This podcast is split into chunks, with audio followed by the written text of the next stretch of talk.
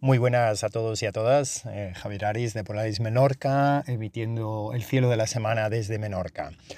A día de hoy estamos a punto de cerrar un año eh, natural, que se suele decir, y recién hemos iniciado un nuevo ciclo astronómico, porque cada cambio de estación, especialmente en los solsticios, significa para los astrónomos un cambio de, sesión o de, o de estación. ¿no? Pero básicamente siempre me gusta mencionar la luna, ¿no? Estamos en, en esta fase creciente, la luna está ahora mm, en una eh, relativa cercanía con el planeta Marte, algo muy bonito para, para la fotografía y eh, se está básicamente eh, escondiendo a un poco más allá de, de, la medianoche, lo cual nos permite el resto de la noche pues, observar el cielo sin esa contaminación lumínica natural que supone siempre tener a la luna ahí. ¿no? Hemos pasado de tener una conjunción hace unos seis días muy bonita entre la luna, Júpiter y Saturno, aunque el día 21 fue el día exacto en el que esta gran conjunción, que hace unos 400 años no están tan, tan cerca estos dos planetas y que prácticamente brillaban como un único punto, eh, no, no, se ha visto en todo ese tiempo tanta cercanía y no volveremos a verlo hasta 2080, es decir, a la mayoría de, supongo, de los radio oyentes no, no nos vuelve a agarrar eh, un momento como este. Les animo, les animo a, a seguir viéndolo ¿eh? justo después de la puesta de sol, un poquito hacia, hacia el suroeste, a la izquierda del sol, todavía se puede ver esa gran conjunción, no por mucho tiempo, pero, pero todavía está realmente impresionante, sobre todo incluso cuando ya pasemos la luna la luna llena y volvemos a tener un cielo verdaderamente oscuro, ¿no? Bueno, básicamente hoy me gustaría centrarnos en, este evento importante, que el otro día no fue el día 21 también, el día de, de, más cercanía entre los dos gigantes gaseosos, Júpiter y Saturno, fue el día de cambio de estación, así que bienvenidos al invierno, los días de nuevo vuelven a crecer, siempre hablando desde la perspectiva del hemisferio norte, evidentemente, porque esto es el solsticio de invierno en el hemisferio norte, solsticio de verano en el hemisferio sur, es, es decir, del Ecuador para abajo, para el sur, eh, están viviendo el solsticio de invierno, los días allí empiezan a decrecer, a partir de aquí los días empiezan a ganar luz. Lo hacen poco a poco, lo hacen más o menos de media, lo hacen dos minutos al día, es lo que suele crecer de media, ¿no? Lo que pasa es que ahora tienen que imaginar que el sol es como un péndulo que llega a uno de sus extremos y vuelve hacia el otro extremo y por lo tanto eh, hay un momento que parece que se para, ¿no? que el sol llega a ese extremo y luego cuando ya baja y coge carrerilla, pues realmente corre mucho más. Por eso los días no crecen la misma medida al mismo tiempo, ¿eh? Eh, eh, y tampoco las estaciones duran exactamente los mismos días y las mismas horas. El verano es más largo, por ejemplo, ¿no?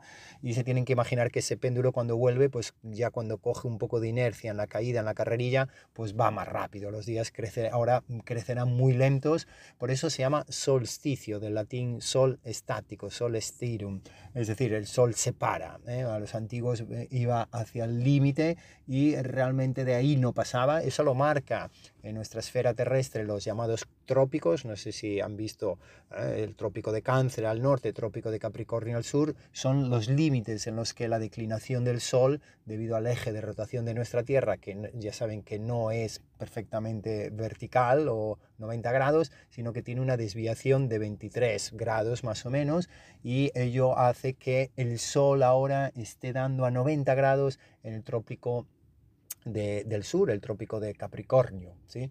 Entonces, y esté dando de la manera más oblicua en nuestro hemisferio sur, sobre todo en el trópico de, Cáncer, ¿no?